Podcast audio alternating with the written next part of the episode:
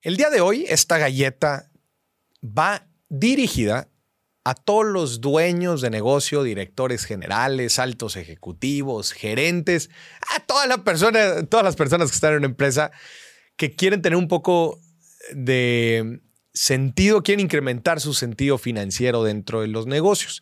El día de hoy les quiero platicar tres indicadores financieros que toda persona debería de estar midiendo y siguiendo dentro de un negocio. Estos indicadores financieros tienen que ver con los famosos estados financieros, con el estado de resultados, con el flujo efectivo y un poquito con el balance general. Pero a grandes rasgos nos dan a nosotros y muy buen input, muy buena información para la toma de decisiones dentro de los negocios. Acuérdate que para tomar buenas decisiones en un negocio necesitamos tener fundamentos, datos, información. Y desde luego que un negocio, para tomar decisiones correctas, se tiene que considerar el dinero, se tiene que considerar los recursos, se tiene que considerar la información financiera. Estos tres indicadores dan en el clavo a las cuestiones más importantes dentro de un negocio. El primer indicador que tenemos que seguir son los indicadores de rentabilidad, que principalmente vienen en el estado de resultados. Desde la utilidad y margen bruto, cuando digo utilidad y margen, utilidad me refiero a pues, la renta de la, resta entre ventas y costo de ventas, nos da una utilidad en monto, pero también en porcentaje, que ese es el famoso margen de utilidad, ¿verdad?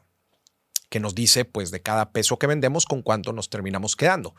El margen bruto nos dice la transacción de lo que vendemos con lo que nos cuesta vender eso. Y después el margen operativo o la utilidad operativa nos dice ya después de que restamos los gastos fijos de un negocio, con cuánto nos estamos quedando. Y después, bueno, el último indicador es la famosa utilidad neta o el margen neto, que ya después de descontar todo, inclusive impuestos, cuánto, con cuánto nos quedamos al final en nuestro negocio. Y esto, pues otra vez, en monto y en porcentaje.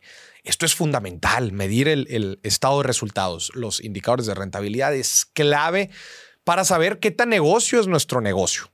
Porque acuérdate, no es, no es cuánto vendes, es cuánto ganas. ¿Ok?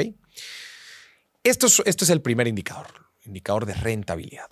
El segundo indicador importantísimo es el de flujo de efectivo. Y esto lo podemos hacer a través de una proyección de flujo de efectivo que le podemos estar dando seguimiento todos los días. Que la proyección de flujo de efectivo no mide otra cosa más que las los ingresos y egresos, lo que entra en nuestras cuentas y lo que sale, que no es lo mismo que la rentabilidad y la utilidad, porque nosotros podemos ganar mucho dinero al vender, pero puede ser que ese dinero no nos las paguen ahorita, puede ser que nos los paguen en 15 días, en 30 días, en dos o tres meses.